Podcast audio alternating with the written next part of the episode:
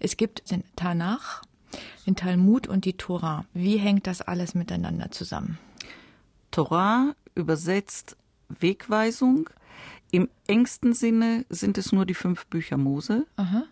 Im mittleren Sinne ist es die ganze jüdische Bibel oder das, was Christen Altes Testament nennen oder was sie sehr richtig mit Tanach ausgesprochen Okay. haben. Und im allerweitesten Sinne ist es die gesamte mündliche Überlieferung. Tora. Genau.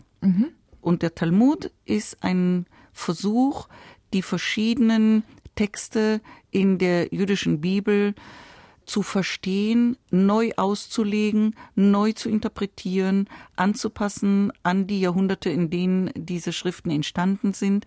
Und wie fast alles im Judentum haben wir auch da zwei Talmudim, also zwei Talmude, Ja. einen babylonischen und einen Jerusalemer oder palästinischen Talmud, die in ihrem Aufbau identisch sind, aber in ihren Konklusionen unterschiedlich, weil der eine, der in Jerusalem oder im Land Israel entstanden ist, natürlich Dinge, die gebunden sind ans Land, anders interpretiert haben als der babylonische, wo sie im Exil waren.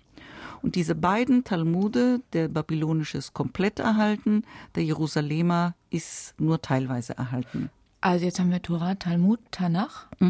Was ist Tanach? Nochmal genau? Tanach ist das, was die Christen Altes Testament nennen. okay, Das gut. ist Torah im mittleren Sinne. Okay. Nicht ganz einfach. Nein, das gebe ich zu.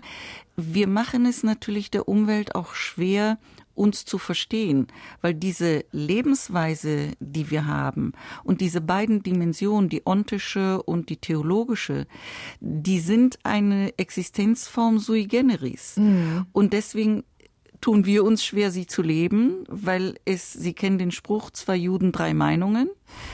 Und wir machen es schwer der Umwelt, sich mit dieser sehr komplexen Identitätsform auseinanderzusetzen oder da nicht permanent das Falsche sagen. Insofern verstehe ich, dass man als Nichtjude oftmals sich nicht so richtig traut, das ein oder andere zu sagen oder zu fragen.